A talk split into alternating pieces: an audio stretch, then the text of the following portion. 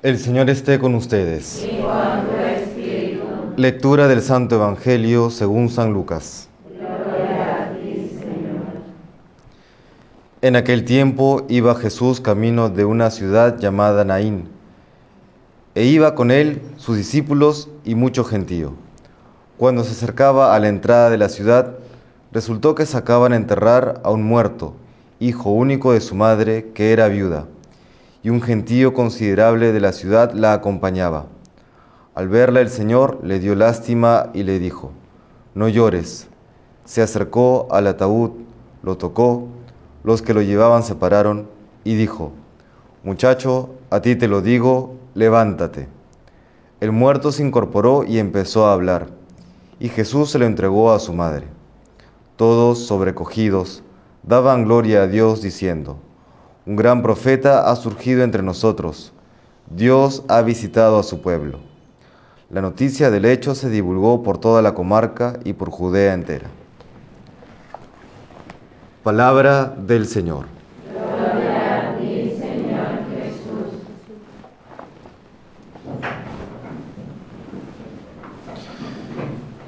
Hemos escuchado parte del capítulo 7 del Evangelio según San Lucas. Evangelio que destaca por mostrar la misericordia del Señor. Y en esta ocasión particular vemos este, este gran gesto misericordioso que realiza Jesús.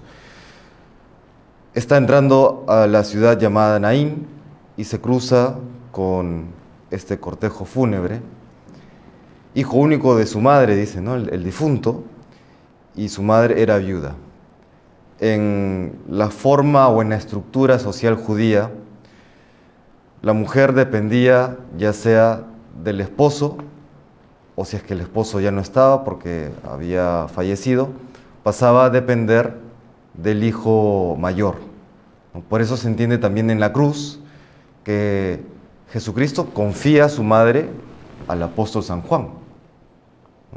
Ya él, él, él, que era quien, habiendo partido San José, Jesús era quien se hacía legalmente cargo de su madre y al ver ya el, último de sus, de sus, de sus, instantes aquí en la tierra, se lo, se lo confía, confía María a San Juan. Esta mujer, la, la viuda de Naín, se iba a quedar totalmente sola, sin protección legal. Y en esa circunstancia era considerada pobre entre los pobres, digamos, del estrato socioeconómico más bajo que podía haber en aquella sociedad. Sabiendo esto, pues el Señor no se queda indiferente y sale al encuentro de esta mujer, sale al encuentro de este joven que había muerto y lo resucita, ¿no? le, le da nueva vida. Nos lleva a dos aplicaciones importantes para nuestra vida.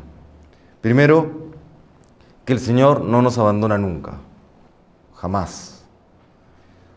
Porque a veces viene la tentación ¿no? de, Señor, si yo me esfuerzo por hacer todo bien, me esfuerzo por ser fiel a los mandamientos, ser fiel a mi vocación, ser fiel a aquello que tú me pides, ¿por qué las cosas me van mal? ¿Por qué, por qué todo parece tan cuesta arriba?